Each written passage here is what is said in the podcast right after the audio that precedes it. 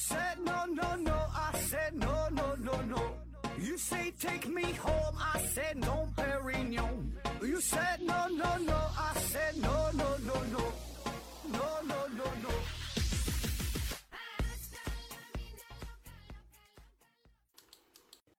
拼命探索，不计后果。欢迎您收听《思考盒子》，本节目由喜马拉雅平台独家播出。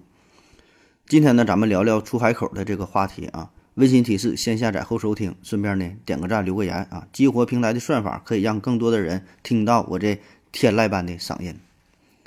那啥叫出海口啊？这个概念吧，很难去给一个明确的定义啊。咱可以简单的理解，就是一个港口啊，船呢能从从这地方开出去，对吧？这叫出海口。那这个呢，与传统意义上的海岸线吧还不太一样，因为你这国家海岸线可能会很长很长，但是它没有好的出海口啊。就比如说俄罗斯，那俄罗斯海岸线非常长，但是你看它北边北冰洋啊非常冷，很难有那种呃良好的终年不动港，像这个摩尔曼斯克，对吧？这样终年不动，这个太难得了。那虽然地处北纬六十九度，但得益于大西洋暖流，它不动啊，所以这是俄罗斯最大的渔港。可毕竟吧，这位置还是有点偏。呃，人口规模、城市规模，它发展到一定程度，它就很难继续再再再扩展下去。那它东边，东边位置也相当不错了，对吧？占了咱们大部分的领土，对吧？那东北这一片有这个库页岛，有这个弗拉迪沃斯托克啊，就是这个海参崴，还有这个呃彼得罗巴甫洛夫斯克啊，这样远东大城市啊。但毕竟它是远东地区，那俄罗斯的重心还是在西边，人口啊、重要的城市啊都在西边。所以呢，它只能往这个波罗的海沿岸使劲，往这个黑海沿岸使劲。所以竞争最激烈的，你看还是它西部沿海这一片儿。所以呢，俄罗斯漫长海岸线三万七千多公里，海岸线世界第三，但真是太好的出海口吧，还没有几个啊。所以有一种说法说，上帝给了俄罗斯巨大的领土，但是呃忘了给他安排几个好的出海口啊。那从沙皇俄国到苏联到俄罗斯，这么多年东征西战。呃，最重要的一个原因啊之一吧啊，就是找这个好的出海口，对吧？那憋的是相当难受啊。那咱对比一下，再看美国，美国呢，人家这个地理位置就好，对吧？东边呃大西洋，西边太平洋，北边北冰洋，南边墨西哥湾，而且这个邻里关系也是相对比较简单，对吧？你去哪四通八达。那对比你看欧洲那些国家，对比中东那些地区，地中海沿岸、黑海沿岸、里海沿岸、红海这一圈儿。对吧？他就没有这么多纷争，所以老美人家就消停，海岸线也是将近两万公里啊，各种优良的这个港口啊，不管去哪分分钟的事儿。所以呢，这个就在军事上、经济上，嗯，自然就有着先天性的巨大优势，对吧？那那他邻居加拿大，加拿大是世界海岸线第一长，嗯，他也是跟着老美走，对吧？这他俩本身也没有什么太多的争端。当然，加拿大它的海岸线长呢，也得益于它这个岛比较多。啊，但问题是啥？纬度比较高，冷啊啊冷，所以单纯从地缘政治上来说，出海口并没有美国好，海岸线长也没有用。那再看咱咱的这个，呃，咱旁边这个这个日本啊，岛国啊，典型岛国，六千八百多个岛屿组成啊，海岸线全长三万三千多公里，世界第四。哎，这有点超出想象了，感觉面积不太大，但海岸线是世界排名第四。所以呢，你看。日本，特别是它东海岸，这个海岸线自然条件非常优越，有很多深水良港，所以呢，很多大城市你看也都是在这一片儿，非常密集。而有一些城市，有一些国家呢，它也临海，但海岸线这比较嗯比较短，或者是这个没有太好的港口啊，就是说近海地区大量的淤泥呀、暗礁啊等等嘛，各种天然因素的制约。所以呢，这样即使你临海，你也不能呃有直接的出海口。那还有一些地方哈，虽然你也能出海，那口也还也还行，还凑合，但是你周围有很多敌对国家威胁着你，基本就给你包围了。哎，你你你你看地图，感觉是一马平川就能出去，但你放大一看呢，就很多小岛就堵你家门口，大大小小的。有些地区、有些岛屿呢还富有争议啊，就比如说环地中海这一圈这些国家、这些城市上。嗯，他要是想进入大西洋的话，从地中海他得走这直布罗陀海峡，对吧？那你黑海周边的国家，你想进入到地中海呢，必然得经过土耳其海峡。你这些海这些海峡的位置，历来就是兵家必争之地，可以说是一夫当关，万夫莫开。对吧？你你不管你这个国家多么强大，你怎么地，你想走，你必须走人家海峡啊。所以你看，不管是和平和平年代，咱现在说这经济发展；战争年代啊，就是重要的战略地位，嗯，这个海峡这都是重要的海上咽喉，那出海口都非常重要。所以呢，这个关系也非常微妙啊。那么这中间呢，还有各种战争，呃，然后还有各种条约，最后呢，造就了现在地图、地球版图的这个样子啊。仍然还有很多存在巨大争议的地方，对吧？这事儿还没完，对吧？还得是继续往下发展呢。所以呢，今天咱就聊一聊哈，那些比较。尴尬的、比较憋屈的国家和地区，啊，这有的甚至眼前就是大海，离的就十几公里，甚至有的几百米的就能看着大海了，但就是没有出海口，你就是出不去啊，活活憋死你！啊，正式开始节目之前，给自己再打个广告哈，有兴趣的朋友可以加入咱们的微信群，入群方式是先加我的私人微信“思考盒子”的拼音“思思考考和和子子”啊，注意平常时发音。呃，那咱从哪说起呢？呃，就说刚才这个俄罗斯这个事儿啊。说俄罗斯现在它不也挺热闹的嘛？呃，东边、北边咱就不研究了，对吧？一边是太冷，一边是离他们的主这个呃重那个国家的重心是是太远啊，只能是啥呢？往西使劲，往南使劲啊。那一个呢就是波罗的海，刚才说了这个波罗的海。那说到波罗的海，咱们想到波罗的海三国，爱沙尼亚、拉脱维亚和立陶宛这仨国家。那在苏联解体之后，这三个国家对俄罗斯可以说是比较仇恨啊。那俄罗斯你想从波罗的海出海的话，层层关卡。当然，俄罗斯它海军那在波罗的海还是相当有名的，对吧？也不在乎你们这点事儿，你恨我就恨我呗，对吧？我还怕你们恨了。那俄罗斯旧都也是最大的港口圣彼得堡，原来呢就在波罗的海的沿岸，对吧？那现在这个。俄罗斯的海军舰队总部也是在这个圣彼得堡。那从圣彼得堡出发，北边是芬兰，南边呢是爱沙尼亚，继续往前走，沿途哈，南面呢分别是拉脱维亚、立陶宛、波兰、德国，北面呢是瑞典，然后还得穿越丹麦和瑞典之间的呃勒厄海峡，然后再往前走是卡特加特海峡，然后还得经过丹麦北部和挪威南部的叫。斯卡格拉克海峡，你看这就全都是海峡，一步一个坎儿啊，最终才能进入到北海。当然，如果你不走厄勒海峡，还可以选择大贝尔特海峡啊，或者是从德国北部的吉尔运河直接进入到北海也行。但是你不管咋样吧，你一听这个道儿吧，就比较崎岖啊，而且呢，最终你只是到达了北海而已，对吧？你到了北海，你接下来还得走这个多佛尔海峡，越过英吉利海峡，然后才能到达大西洋。那么，另外呢，还还有还有就是你可以继续北上哈，绕过这个英格兰到达这个嗯大西洋，嗯也行。所以你看这这这一路是非常坎坷啊，绕了很多弯儿，旁边呢很多的国家监视着你。那如果说丹麦、瑞典、挪威之间海峡关闭，那波罗的海就基本变成一个大湖哈，直接瓮中捉鳖，你就出不去了，活活的你就被困在波罗的海里边。那俄罗斯的海岸线啊，这个劣势上就非常明显了。你想从西北部沿着波罗的海出海的话，虽然你海上舰队很牛逼，对吧？你虽然你也可以走公海啊，但是这么多敌国监视，确实是不太方便。而且呢，咱说他经过的这几个国家，芬兰、爱沙尼亚、拉脱维亚、立陶宛、波兰等等啊，这几个国家对俄罗斯可以说都是恨之入骨。那瑞典当年也是被俄罗斯抢走了大片大片的地盘，那芬兰跟俄罗斯之间关系那就更不咋地了啊，这这俄罗斯抢了。芬兰的不少的地，那你到了北海之后，嗯英国人也不会轻易放过你，对吧？啊，当然这些咱不说嘛，都不重要啊。俄罗斯也不管这些事儿啊，他有两个盟友，说一个是俄罗斯的陆军，一个是俄罗斯的海军啊，反正我我就这样，我就干呗。另外一个呢，就是他的，嗯，黑海黑海出海口，呃，历史上俄罗斯帝国与奥斯曼帝国呀曾经爆发过多次战争，那俄国呢做梦都想拿到黑海的出海口。而且呢，现在黑海的东北方向啊，都是俄罗斯人所占领的，就索契嘛，那听过这个索契索索契奥运会嘛，索契冬冬运会嘛，不就在这块儿？但是黑海出海口的问题吧，它也很多啊。第一个呢是就是这个亚速海的问题啊，这现在闹得特别热闹，这个亚速海的问题跟这乌克兰之间啊，嗯，当然它也可以绕过亚速海，直就直抵黑海啊，也能到达。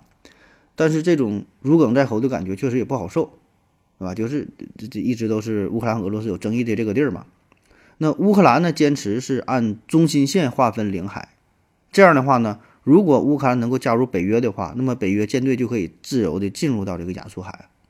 但是俄罗斯方面坚决反对啊，他要求按这个海底中线进行划分。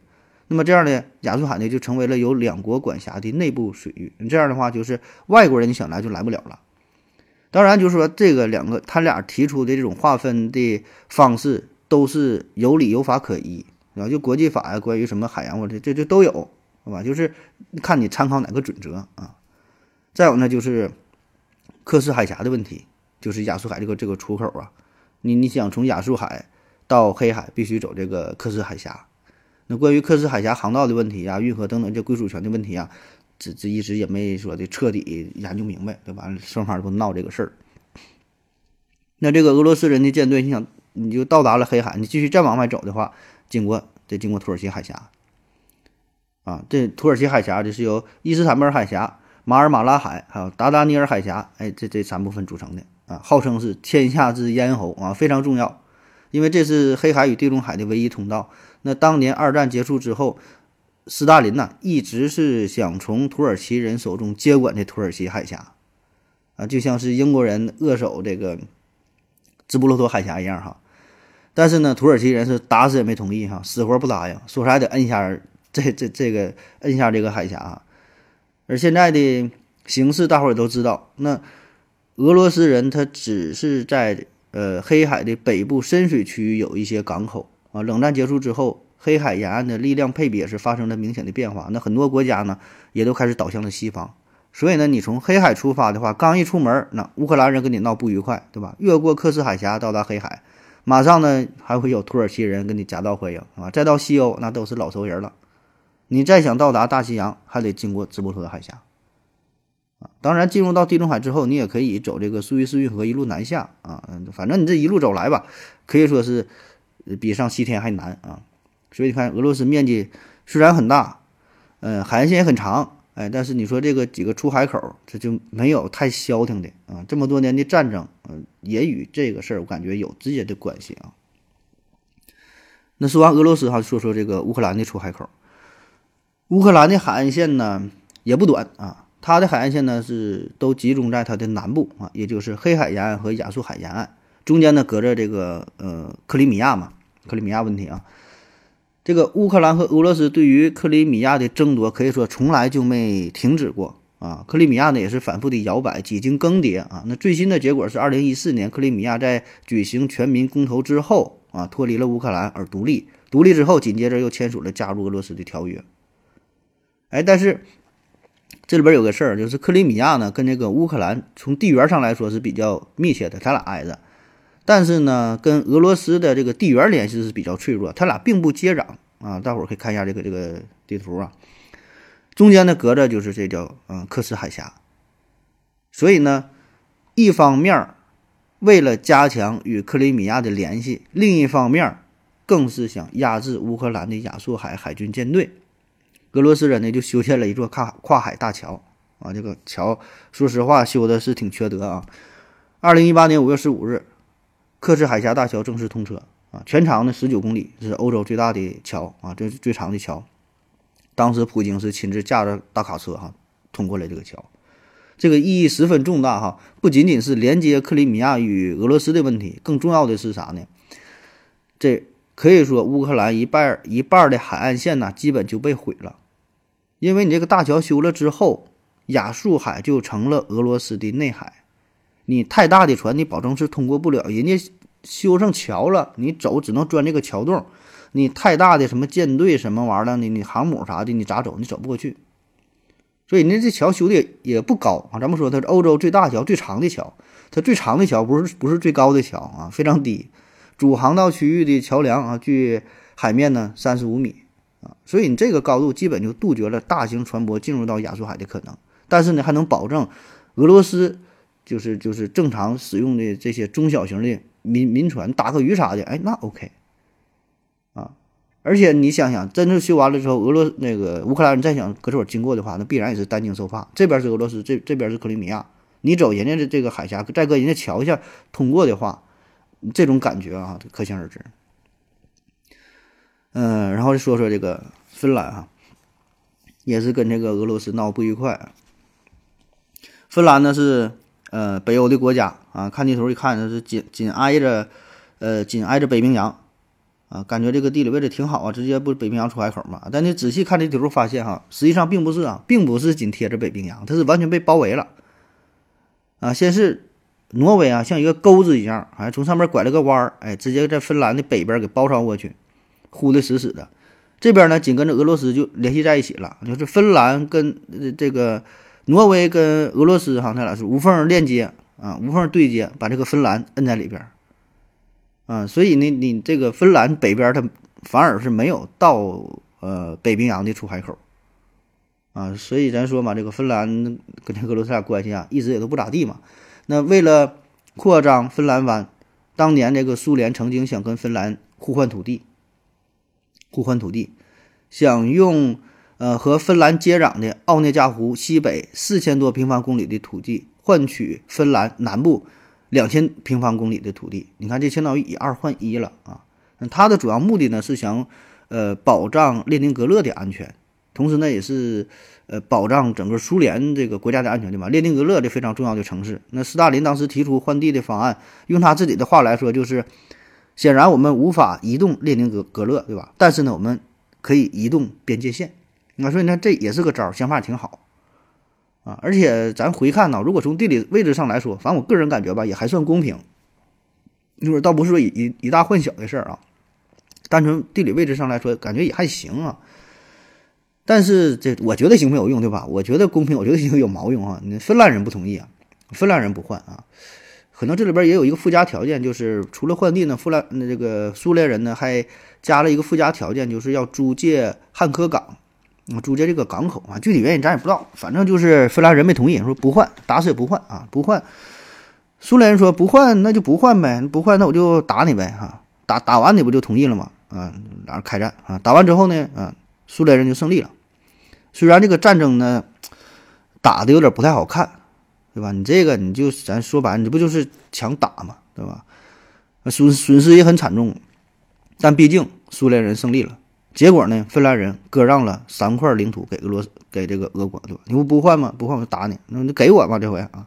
那其中一块就是芬兰湾的卡累利亚这个地儿啊，这个地儿现在也是存在着很大的争议，卡累利亚问题。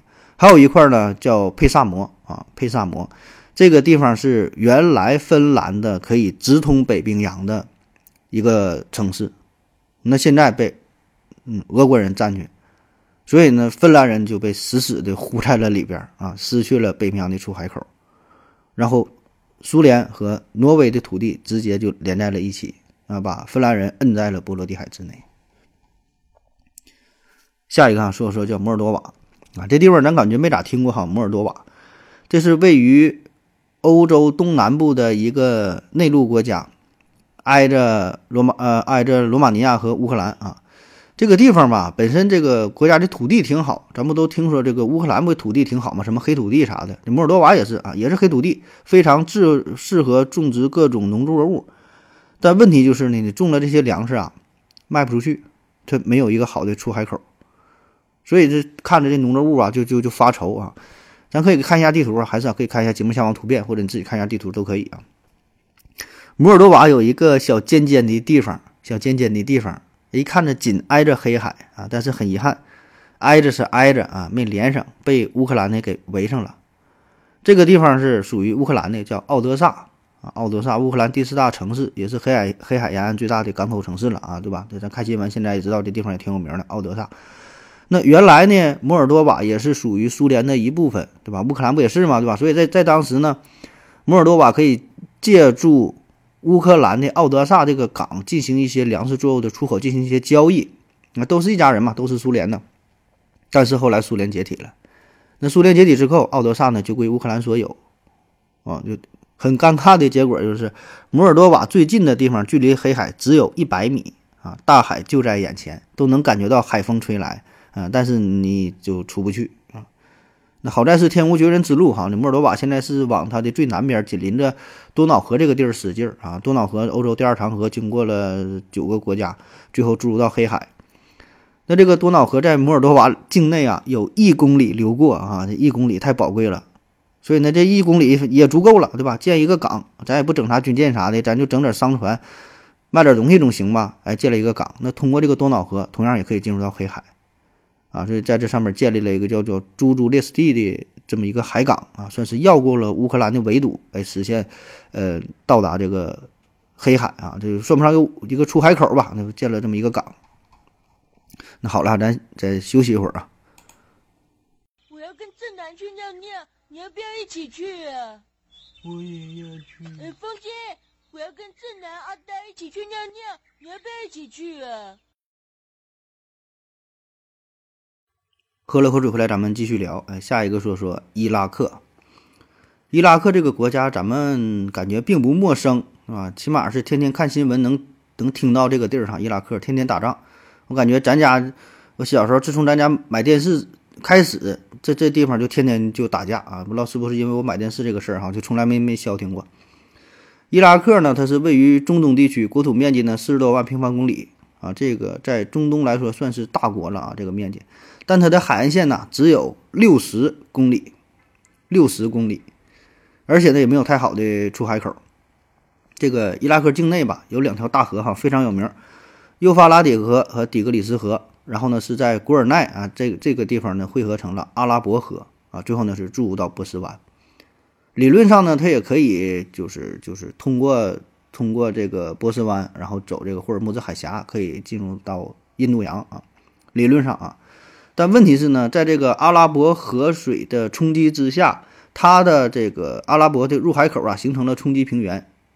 啊，也就是这些淤泥啊，这种淤泥非常多，它水位不高，所以呢，根本就不适合建立大型的港口，基本就属于有海岸线也没有出海口的状态。然后伊拉克境内有大量的石油啊、天然气啊等等这些资源，你想要卖出去的话就挺费劲儿，对吧？只能是通过其他的方式，借助呃。其他国家的出海口运输，你这个那成本就相当高了，可以说是要多憋屈有多憋屈哈，所以基本上跟一个内陆国家没有什么太大的区别啊。那为啥会造成这种局面啊？这都是历史的问题呗啊。这中东这个事儿，呃，比较复杂，对吧？历史比较久远啊，各种王朝的更迭呀，涉及到民族啊、宗教啊、政治啊、军事啊等等很多因素啊，这三两句话说不清楚啊。呃，争取用四句话说清楚。咱们看地图会发现，中东地区这些国家很多国与国之间的界限比较简单粗暴，粗暴啊，就是这种大大直线啊，不是常规的那种自然的界限，像咱们说山呐、河呀，对吧？这个自然的区分，那为啥会这样呢？呃，远的不说啊，咱说一百多年前，第一次世界大战期间，英国、法国、俄罗斯三个国家秘密签订了瓜分奥斯曼帝国亚洲部分的一个协定啊，叫做塞克斯皮克协定。啊，塞克斯皮克这俩人整的啊，大概的意思呢，就是英法俄三国瓜分中东这一片的一个势力范围吧，就画一下，你拿一块地，我拿一块地，哎，他们就商讨这个事儿。那在一九一七年，俄国爆发的十月革命，就放弃了这个协定所规划的区域啊，没工夫管这事儿了。但所以这个这个时候，这个事儿也正好是因为，就是这个这个秘密协定啊，秘密协定啊，啊，也就也就暴露出来了。但尽管如此，你暴露出来了，就暴露出来吧，人也不怕暴露。对吧？虽然秘密性暴露能咋地？那这份协定仍然对后来中东地区这很多国家的边境线的划分产生了深远的影响。呃，包括叙利亚呀、约旦呐、巴勒斯坦、伊拉克、科威特等等这些国境线，很多都是人为随意划定的，并不是倚仗着自然的山脉和河流。而且更重要的是，你划分的时候，他完全没有考虑到。中东地区这些民族啊，什么宗教教派的分布情况，他也不研究这个，对吧？就是看哪个地儿好，大伙儿一商量，行吧，这边给你，这边给我。所以呢，这个就与这一地区的呃文化，对吧？宗教、种族发生了很大的很大的冲突，就就硬给分开了。就本身这个地方呢，你说宗教信仰就就就它就不统一，之前也就存在着一些争端，你这么又给人划一下。所以现在这个库尔德人呢被分割在了叙利亚、土耳其、伊拉克、伊朗啊，起码这四个国家；亚述人呢被分割在了这叙利亚和伊拉克。伊拉克境内呢又有相互敌对的这个什叶派和逊尼派的阿拉伯人的这个混居的情况。然后呢，叙利亚和黎巴嫩呢，那本来就是一个整体，又被生生的又给拆开了。所以你就就是火上浇油啊，制造了很多矛盾。而对于伊拉克来说，咱说伊拉克的，他呢就失去了阿拉伯河下游东岸阿拉伯人呃聚集的这个平原，就挺好的地儿没了。而且呢，原来是阿拉克的一部分，就这个科威特也完全独立出来。你看科威特这个地儿啊，很重要，所以这就进一步压缩了伊拉克的出海口。嗯，所以你看伊拉克地图啊，整个它就像一个一个一个大肚子，一个水瓶一样，水瓶一样，肚子大嘴小。仅存的这五十多公里的海岸线，其中四十多公里还是内河海岸线，真正可用的也就十几公里。然后咱说刚才加上这个自然的因素嘛，幼发拉底河、底格里斯河啊，两河流域，两河流域带来了非常充沛的水源和肥沃的土地，对吧？就新月沃土，新月沃地，然后诞生了两河文明。那同时呢，也是导致了这个河流的下游出现了大量的泥沙淤积。所以呢，对于一个出海口来说，这就是相当不利了。你水深不够，没法形成大型的优良的海港。而且伊拉克出海口正对面啊，被这个科威特的两个岛给还给挡上了，糊的死死的。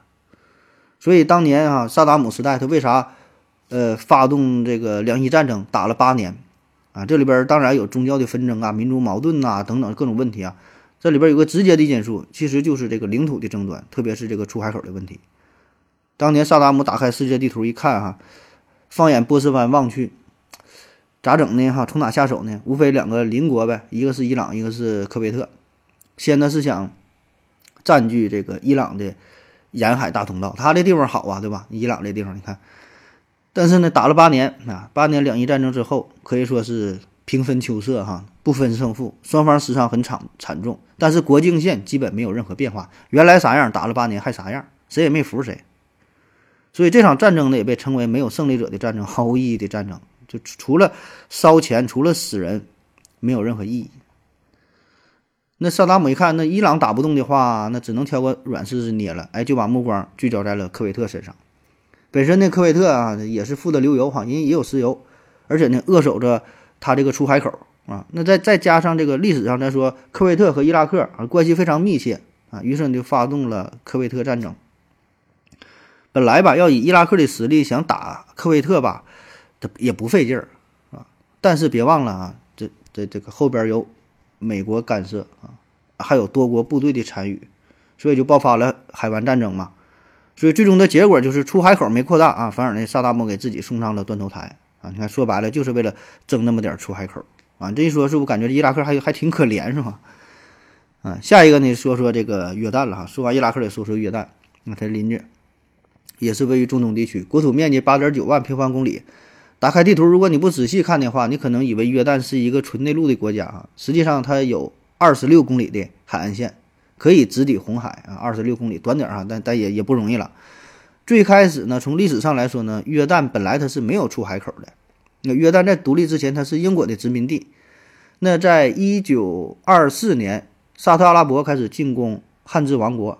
大致呢是相当于现在沙特阿拉伯西部沿海的这一片区域，呃，这地方主要有这个麦加和麦地那嘛，这两个城市非非常出名。那当时这个汉字王国是节节败退啊，打不过啊。英国人呢就趁着汉字王国节节败退的时候，哎，借机出兵就占领了原来属于汉字王国的，呃，亚喀巴和这个马鞍啊这两个城市。那亚喀巴呢，这个就是非常重要的海港。后来呢，英国人离开了，英国人走了之后，那这个约旦是英国殖民地嘛，他就开始独立起来。哎，那英这个约旦很自然的就从英国人手中继承了这两个城市，也就有了自己的出海口。此后呢，是在一九六五年，约旦与沙特阿拉伯签订了更换土地的协议，约旦人呢用一块一个大块的哈七千平方公里的土地换来了沙特阿拉伯三小块长条形的土地，一共呢也是六千多平方公里。啊，就约旦给稍微多点儿啊，一大混三小。那么这三小里边有一块儿就是临海的啊，这这这就很重要了。所以这样的结果就使得约旦的海岸线增加到了二十六公里啊，这个意义相当之重大啊。特别是约旦建立了这个亚克巴港口嘛，这是约旦唯一的一个港口城市啊，也很发达，也很重要啊。当然从这里边出海就是能出海，但是。就是地理上来说是可以出海的，但是有其他的问题，就是你出海之后啊，马上就会有前面就是这个埃及和这个沙特嘛，啊，所以显得还是还挺憋屈啊，就是天天在人眼眼皮子底下走啊，这种感觉。那再说一个土耳其啊，土耳其呢，无论从面积上来说，还是海岸线的长度来看哈，都不算小。海岸线七千二百公里啊，挺长了啊。按理说这个海岸线应该是不憋屈啊，但问题是呢，就是希腊把土耳其门口的很多的这个岛屿啊。还有这大片的海域啊，都划分成了自己国家的领土，就是堵着你家门口一样。呃，原来土耳其其实很很厉害啊，土耳其前身是这个奥斯曼帝国，那最强盛的时候相当牛逼，整个希腊、整个这个爱琴海地区那都是奥斯曼帝国的领土。那后来呢就不行了啊，后来呢就就衰败了啊，特别是在一战的时候，奥斯曼帝国战败，那么这个它带来了毁灭性的打击。嗯，奥斯曼。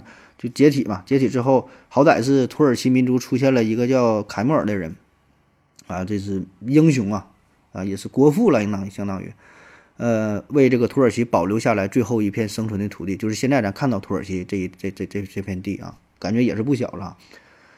但是在这个过程当中吧，海上的这个问题，就是爱琴海的两千四百多个岛屿都被希腊所占领了，土耳其最后好像只剩下了几十个小岛。所以呢，这个希腊也把自己的边境线可以说是直接划到了土耳其的家门口。可以看地看地图啊，就希腊不很多岛嘛？希腊地图上有一个十一段线，十一段线就把这个岛就围上。所以你看，土耳其的西边就西部的海岸线相当的憋屈。所谓的土耳其西部的沿海啊，顶多只能在自己家里边沙滩上晒着太阳啊。你想整个港，你想整个军舰，那就完全不可能。就就都被这个希腊人是占上了。嗯，下一个说说这个波斯尼亚和黑塞哥维那啊，就是波黑啊。嗯，波黑位于巴尔干半岛，就是在意大利的意大利的那个靴子的东北方向，隔着亚得里亚海啊。你要不仔细看吧，就猛一看，或者是在大图上看，以为这个波黑海岸线挺长啊。但是你把这个地图放大之后，就发现。它几乎没有海岸线，沿海的那地方吧，它不是不是波黑的啊，是克罗地亚的，克罗地亚给它围上了。所以这个波黑哈，实际上它的海岸线只有二十五公里二十五公里，只有一个叫做涅姆的港口。那通过涅姆港走这个亚得里亚海啊，可以进入到地中海啊。那虽然港口很小，毕竟有一个吧还行啊，但确实有点难受，就是它这个港口吧，出来之后就是克罗地亚的一大堆岛。就是你这个门口全都是人家的岛，给你糊的死死的，所以呢，即便你有出海口，呃，这个波黑的船，你要进入到真正的大海当中呢，还得绕过这个克罗地亚的领海，这各种海峡，搁这小岛中间穿过去，然后呢，还得途经克罗地亚、意大利、黑山、阿尔巴尼亚、希希腊、马耳他、突尼斯、阿尔及利亚、西班牙、摩洛哥，最后呢，通过英国的直布罗陀海峡，才是穿这个正式进入到大西洋。所以看这一路走来哈，你跟其中任何一个国家闹掰了，呃，后果呢都会很严重啊。那这还不算完呢，据说头几年那克罗地亚人还要在，就是他这小岛上嘛，要把两个岛连上，造一个大桥啊，相当于就是直接把波黑的出海口给堵上了。这门口两个岛，人人自己国家我建个桥，你不能管吧，对吧？所以这样的话呢，波黑仅有的二十五公里的海岸线啊，就就彻底被这个。呃，克罗地亚人就给就给封封死了，对吧？你想进入大海，从那桥下边钻过去啊？当然，这些也都是历史原因哈。就当年是南斯拉夫解体，呃，当时在这个沿海一带居住的大多都是克罗地亚人啊。然后，所以这海岸线附近的土地几乎也都被纳入了克罗地亚。波黑呢，一瞬间是几乎是失去了所有海岸线啊，差点变成一个内陆国。下一个哈，嗯，斯洛文尼亚。斯洛文尼亚啊，这也是差点被意大利和克罗地亚人所扼杀的。呃，面积两万多平方公里，海岸线呢四十七公里长啊。这个斯洛文尼亚和克罗地亚呀，都是亚得里亚海沿岸的国家，都是前南斯拉夫加盟共和国啊。呃，同时呢，是在一九九一年六月是获得了独立的地位啊。本来这两个国家应该是关系挺密切哈，但是常常因为边界问题。就就就产生一些矛盾哈，主要呢就是这个皮兰湾的划分。皮兰湾，皮兰湾的地方嘛也不大，只有呢数十平方公里。一看图就能明白啊，这个是斯洛文尼亚仅有的一个出海的通道。那在皮兰湾的界限的争端当中呢，双方呢都有自己的说法。克罗地亚人认为呢，那皮兰湾咱俩中间对吧？那就应该从皮兰湾中间划分，对吧？也就是距离两国海岸线相等的地方划分，咱俩一人一半嘛。可问题是呢，如果以皮兰湾中间这么去划界的话，那么对于斯洛文尼亚来说，它的领海实际上就是被邻国的领海所围绕着，形成了一个闭环，也就失去了进入公海的出海口。就是你不能直接进入到公海，还得经过人家国家的领海。所以呢，斯洛文尼亚呢坚称它拥有皮兰湾整个水域的所有权，它只有这样，它才能真正的通过这个出海口直接进入到公海当中。那么谁说的到底有理呢？也都有理。那克罗地亚方面呢，它是依据海洋法公约第十五条的前半部分啊，说如果两国的海岸彼此相向或相邻。两国中任何一国均无权将其领海延伸至距离两国海岸线相等的中间线以外。换句话说，就是从中间划分，谁也不能过这个界，对吧？而斯洛文尼亚方面呢，它也是依据呃海洋公约法第十五条的这这这个的它的后半部分，那都是第十五条一个前半部分，一个后半部分。后半部分呢，对这条又补充了一句，说如果因为历史所有权或其他特殊情况而有必要参照不同方法划定两国。领海界限的时候，则不适用于按中间线划界而规定啊。所以呢，在斯洛文尼亚人看来，哈，他说我这就属于这种特殊情况了，就是他们国家海岸线短，距离公海远，对吧？那这个那就是公约中提到的特殊情况，我这就符合特殊情况，你得特殊对待。因为斯洛文尼亚呢仅有四十多公里的海岸线，而且它距离最近的国际海域。还有十五点五海里，那国际普遍承认的这个领海的宽度是十二海里啊，所以呢，他他这个斯洛文尼亚就说了，那我我有足够的理由，我得有，我得索要整个皮兰湾才行，对吧？这有这就是特殊情况，这样才能弥补我这个地理上的优势啊。你看双方说的都有道理啊。那在二零一一年的时候，两国总理呢也是达成了协议啊，说规定斯洛文尼亚要获得可以获得皮兰湾百分之九十的水域，那这这基本就够用够用了哈。并且呢，在克罗地亚海，呃，克罗地亚领海内画出一条长十二公里、宽三点六公里的海洋走廊啊，以供斯洛文尼亚通向公海。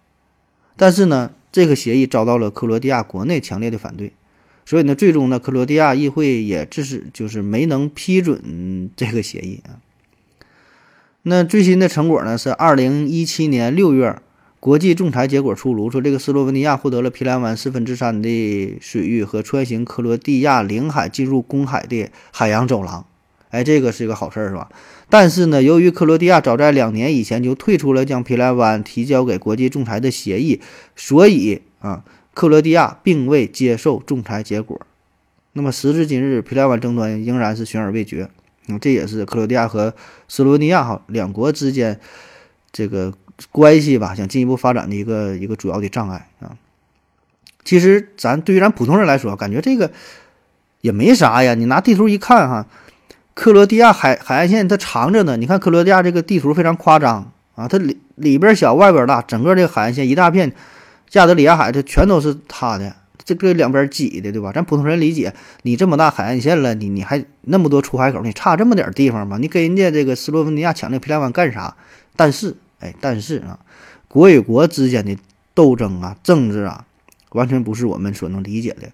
而且呢，国土这个事儿哈，你别说是一公里了，一一米、一厘米、一纳米也不好使，该多少就是多少。这玩意儿一点也不能让，不能说因为我多，我地方大，我就给你划点儿，这不是这个理儿啊。好了，咱休息一会儿。我要跟正南去尿尿，你要不要一起去啊？我也要去。呃，风心。我要跟正南、阿呆一起去尿尿，你要不要一起去啊？尿过尿回来，咱们继续聊啊。下一个，咱们说说非洲的一个国家——刚果啊，刚果金啊，刚果金，因为首都是金沙萨。那还有一个叫刚果布，哎，首都是布拉柴维尔啊。这两个的不同的国家。呃，但也挺有意思啊。这两个国家的首都就金沙萨和布拉柴维尔是离得非常近，是世界上距离最近的两个国家的首都，中间只隔着一条刚果河，大约也就是五六公里远啊。那咱说这个刚果金，它是非洲的第二大国家，面积达到二百三十多万平方公里，那全世界也是排名第十一，挺大的。但是海岸线呢，这是出奇的短啊，只有三十七公里。呃，您老得拿放大镜仔细点看哈，在它的最西边儿有一个小角角，哎，挨着大西洋，就是它被北边的刚果布和南面的安哥拉是极度的挤压，就这么一个一个小口儿啊，而且还没有出海口，说是有海岸线的，没有出海口啊，这说白了就一个摆设啊。呃，因为在这个刚果金的出海口这些地方嘛，它得跟这安哥拉平分。更狠的是呢，安哥拉这块儿吧，它有一块飞地嘛，叫卡宾达，直接扼守在刚果河的河口附近，就极大程度上的挤压着呃刚果金的出海口。那现在呢，刚果金的海边就有一个叫做莫安达的这么一个小城市啊，人口呢就一万多人，根本没法形成大规模的海港。那为啥会这样啊？也都是历史造成的。嗯，在十五世纪左右吧，那大航海时代，葡萄牙人呢对非洲开始疯狂的殖民扩张，那刚果金呢自然也能也是没能逃出厄运啊。简短截说，到了十九世纪的时候，是比利时人占领了刚果金，把这片地开垦成为自己的殖民地。而这片土地的北边啊，就是现在说的，就是刚果布和加蓬这个地方，这是法国人占领的。它的南边就是安哥拉这个地儿啊，是当时是由葡萄牙人占领的。那在大航海时代，显然这个海岸线。那这是至关重要的，对吧？得把原料运出去，把这个奴隶运出去。所以呢，对于任何一个欧洲国家，它占领了殖民地之后，一方面是呃拼命的划这个势力范围，那还有一点就是拼命抢夺这个海岸线啊，就里边地方大点小点可能不是那么重要，这海岸线必须得长啊啊！所以有的国有的国家那个它这地形很夸张，海岸线很大，哎，到里边可能逐渐小了。而这个刚果金就是很惨，它是里边挺大，这口小啊。为啥呢？就是因为当时你看，法国、葡萄牙占领这个占领的它的南边和北边嘛，那法国和葡萄牙的实力显然要明显强于比利时，所以就拼命的抢夺比利时的殖民地，压缩它的海岸线，最终就导致了当时比利时所占领的刚果金这个地儿啊，只留下了刚果河河口这么狭窄的一个地方，就是刚果河刚果河的这个进入大西洋这个河口这块地儿啊。那后来独立之后，摆脱了比利时人的殖民统治，呃，这独立起来了。但是版图已经定型了，啊？界限它就是这么画的。嗯，这无论如何吧，好在算是有这么一个出海口，呃，避免成为了内陆国家啊。所以呢，重点现在还是就研究呗，如何利用这个出海口。毕竟作为非洲面积第二大，也是将近一亿人口的规模啊，这么大的国家，你这么多的丰富的资源，怎么运出去？那还得好好研究研究这个出海口这个事儿啊。嗯，接下来咱就简单说吧，简单介绍这么几个国家吧，也都挺憋屈啊，咱就不详细 不这么详细展开了。一个呢是保加利亚啊，东部呢是挨着这个黑海啊，但是就因为这个土耳其海峡的缘故，你这个黑海呀，它它实际上相当于一个半分半封闭的海啊，相当于一个大湖啊，并不是真正意义上的海，对吧？它得通过土耳其海峡才能走出去。本来呢，保加利亚它的南线吧。有个地儿，它可以直通爱琴海啊，可以可以不用这个走这个土耳其海峡。但是第一次世界大战当中呢，保加利亚站错了队伍啊，跟着德国人混，结果呢，德国战败，保加利亚跟着倒霉了。那一九一九年巴黎和会上，作为战败国，保加利亚啊被迫签订了内伊条约，嗯，把这个爱琴海的出海口这个地儿啊划给了希腊人。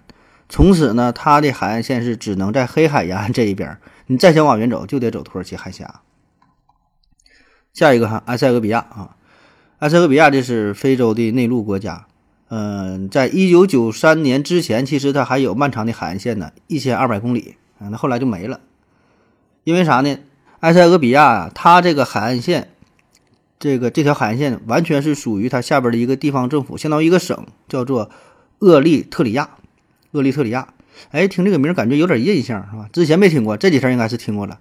哎，对，就是前几天这个乌克兰和这个俄罗斯嘛，局势升级的时候，特别严重的时候，呃，联合国大会召开紧急会议，特别整个什么一个特别会议，通过了乌克兰局势的决议草案啊，就是让这个俄罗斯立即无条件的撤军，然后整的这么一个投票，结果呢是一百八十一个国家当中，一百四十一票赞成，三十五票弃权，五票反对，这五票反对都是谁呀？俄罗斯、白俄罗斯、叙利亚、朝鲜，还有一个就是厄立特里亚。啊，就这个国家，所以你看啊，它这现在是个国家了，之前不是，之前它是埃塞俄比亚的一个一个省。在二战之前呢，厄立特里亚呢是一个独立的区域，它是被意大利人控制的。一九五零年呢是加入到了埃塞俄比亚，但是呢虽然是加入了哈，它它里边有一些独立派，他不想加入，一直都想都闹独立。那经过了数十年的武装斗争之后，最终是在一九九三年，厄立特里亚再次独立出来。哎，所以结果也就是相当于埃塞俄比亚这海岸线就没了啊，人家国家独立了，啊，这这埃塞俄比亚成了一个内陆国。啊，本来这地儿就比较落后啊，现在这个出海口又又又没了啊。嗯，下一个玻利维亚，玻利维亚这是南美洲的国家啊，也是南美洲唯二的啊内陆国。南美洲你看啊，它它这国家很有意思，这一圈儿哈都挨着海啊，就俩国家不挨着海，内陆国巴拉圭和玻利维亚。巴拉圭一直是内陆国，这没招了哈。那玻利维亚呢，原来也有自己的海岸线，嗯，挺长哈，好几好几百公里好像。就挨着这个太平洋这一撇，后来呢是被智利人夺走了。在一八七九年，美洲呢爆发了著名的鸟粪战争。鸟粪呐，确实是争这个鸟粪，因为鸟粪也是非常重要的资源嘛。当时参战的有智利、玻利维亚还有秘鲁啊，这三个国家为了争夺，呃阿阿塔卡地区啊，在这地方有丰富的硝石还有这鸟粪资源，就打起来了。本来呢，玻利维亚呢是拥有安托法加斯塔地区的海岸线，挺长一块儿。玻利维亚呢和智利啊，还有还有这个英国的公司是是这个签订了协议，就是由智利和英国来开采玻利维亚在这个安托法加斯塔地区的鸟粪啊，有这么一个开采权，你可以开采。然后呢说二十五年之内呀不提高开采费用，签了这么一个协议，哎，研究的妥妥的。但是后来过了一阵时间，他们玻利玻利维亚实在是缺钱，物价也上涨，一看这协议签的不涨价，感觉有点赔，就研究嘛。说的咱研究咱涨点价呗，那你这玩意儿那你有点不讲究了，对吧？你协议都签了，你说涨价，智利人当然是不开心，那英国人也非常不爽，所以呢，英国人就支持智利向玻利维亚开战啊，因为这是干起来了。那智利的经济要是就是明显强于这个玻利维亚，而且武器也先进，那再加上主要后边有这英国人支持，所以连续发动了几场战争之后，玻利维亚啊被打的是落花流水。那在战败之后，沿海的地区啊，全都被智利人所所所占领了。最后，它成为了一个内陆国。所以你看，智利这国家的造型吧，非常夸张，对吧？细长细长的这么一条挨着海。那其中，它北部地区挺大一片地方都是从玻利维亚这抢来的啊。你现在呢，玻利维亚一直也想往回要这个地儿，你要人也不给你，你也没招，你打不过人家，要要要能咋的？要呗。嗯，再说。简单介绍几个，这说这个老挝吧啊，老挝，亚洲的国家啊，位于中南半岛北部啊，内陆国，北边呢是中国，南边呢是柬埔寨，东边呢是越南，西边是缅甸，啊，西南它有个泰国，它一直是内陆国，从来没有出海口啊，这也是非常憋屈。它离海洋其实非常近，最近的最近的地儿只有四十公里就到海了，死活出不去，因为憋在里边。嗯，再说一个叫斯威士兰哈，这也是纯内陆国啊，这也挺有意思。它是非洲东南部的内陆国，北、西、南三面都是被南非包围包围着，你感觉就是在南非中间有这么一个一个国家一样。然后呢，东边呢与这个莫桑比克是是挨着，呃，它距离大海最近的也非常近，只有三十四公里，但它也是一个内陆国。再说一个冈比亚啊，这是非洲大陆的最西端。冈比亚这个地儿面积一点一万平方公里啊，不太大。海岸线呢，哎，它有哈，四十八公里。你看它这个地图吧，这个形就是像一颗大虫子，像一个大蚯蚓似的，这么一条啊，直接就沿着这个冈比亚河直接插入了塞内加尔。你看这这地图非常狠呐，直直接导入了塞内加尔，这是非洲最小的国家啊。那国家挺狠呐，脾气脾气挺暴，曾经放出狠话说要征服欧洲大陆啊，还要征征服俄罗斯，说要派一一千兵力，说还要征服中国啊，不知道真假，反正网上都这么说，有这么一个梗啊，说这个冈比亚。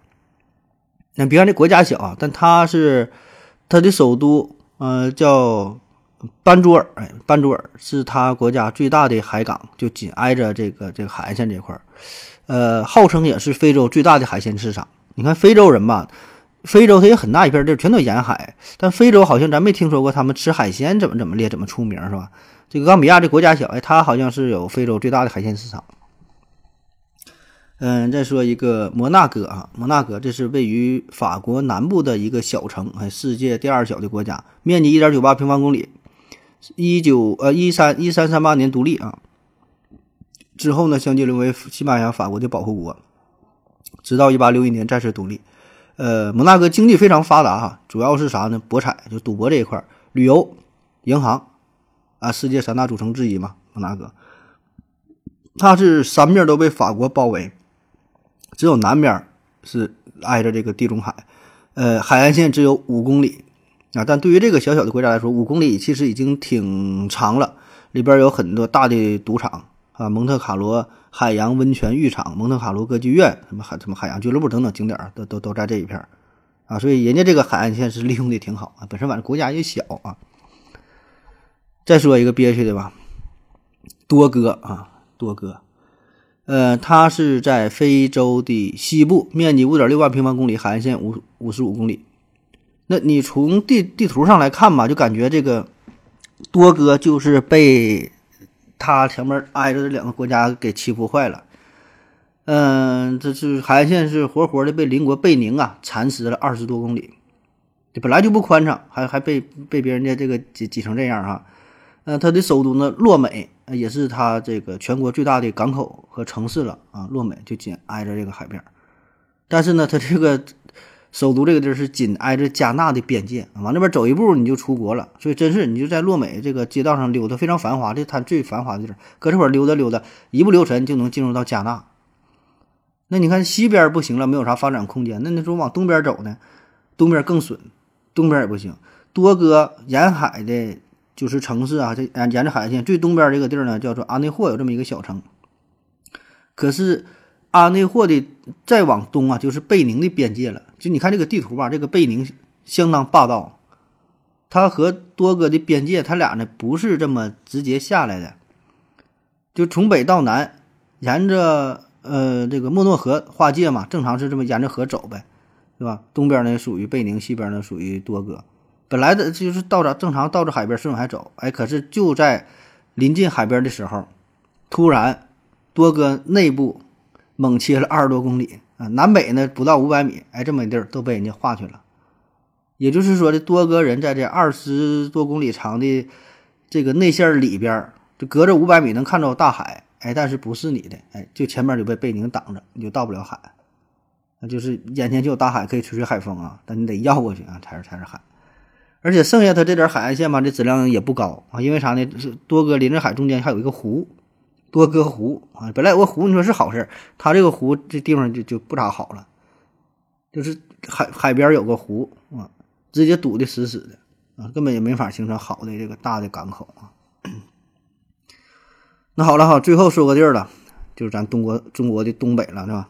大伙儿都知道啊，嗯，东北咱东北地区呢，有着非常。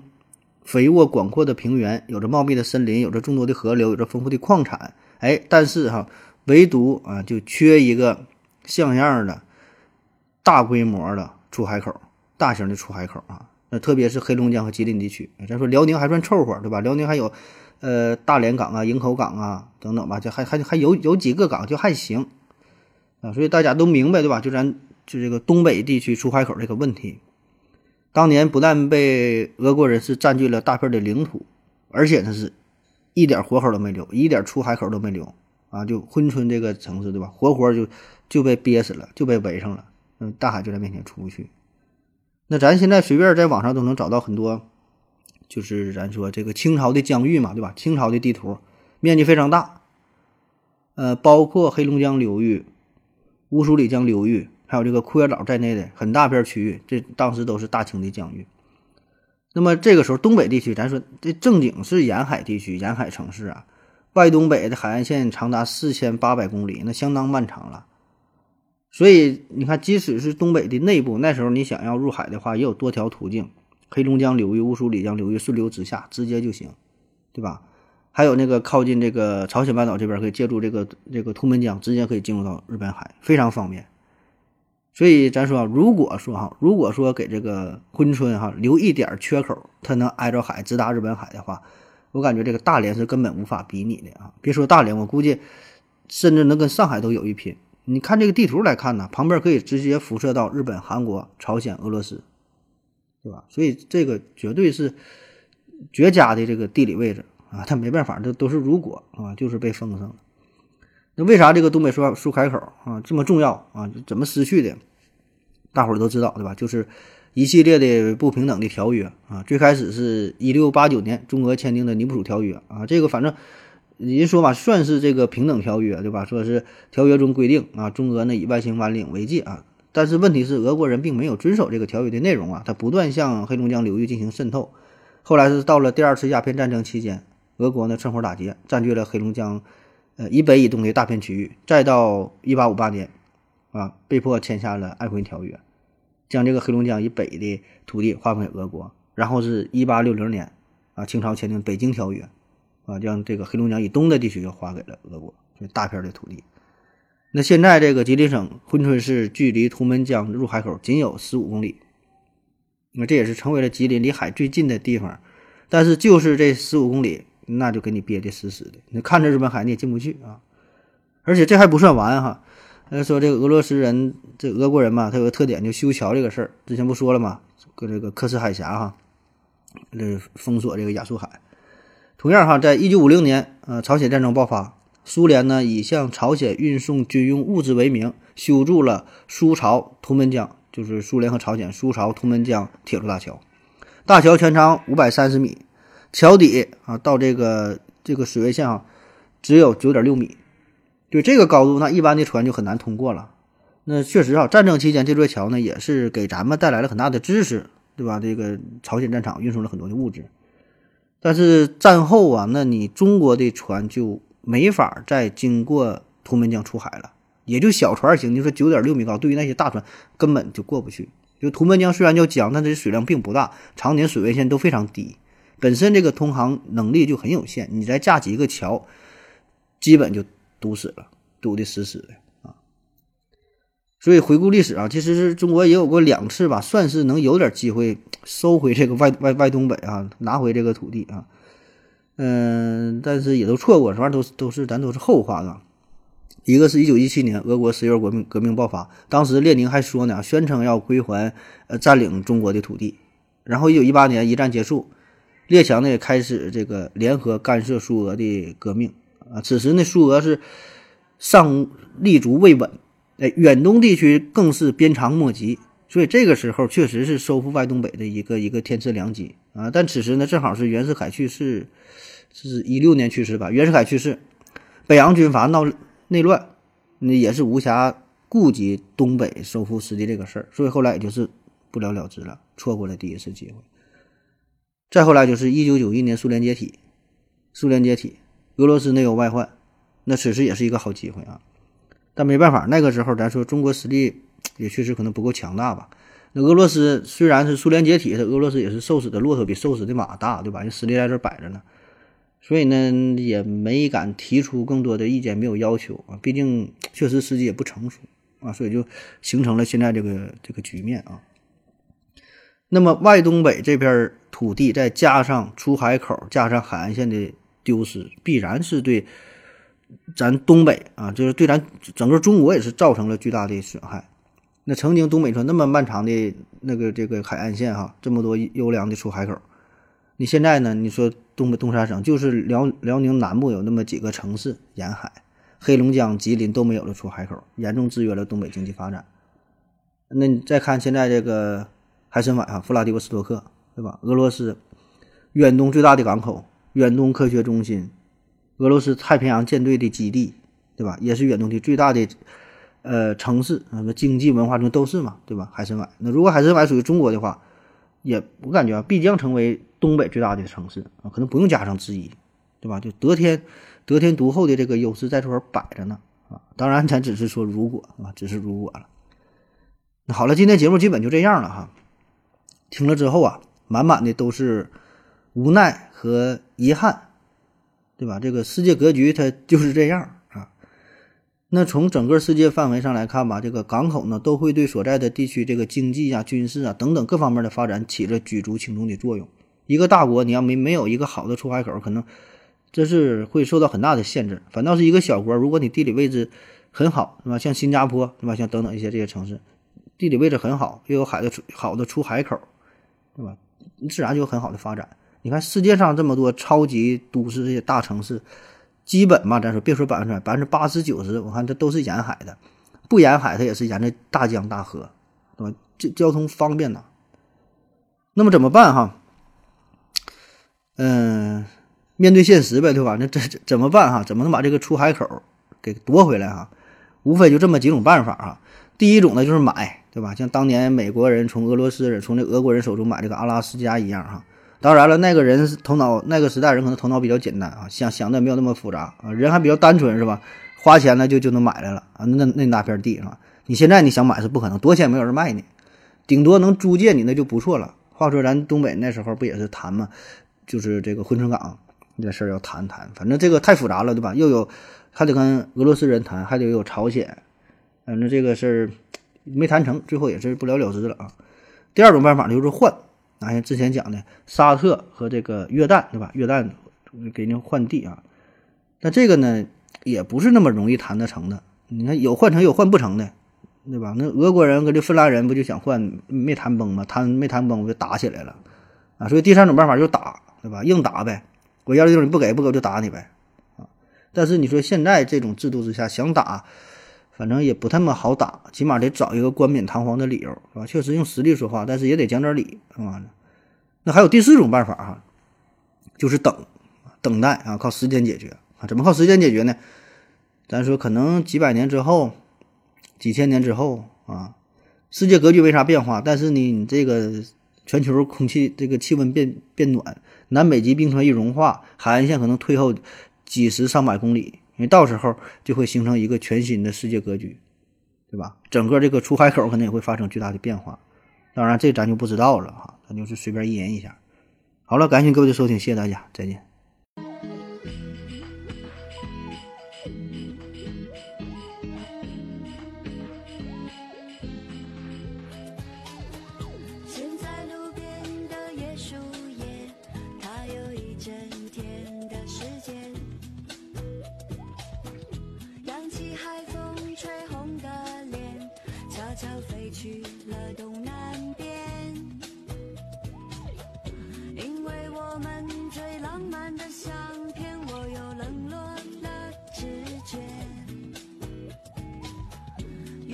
冲动。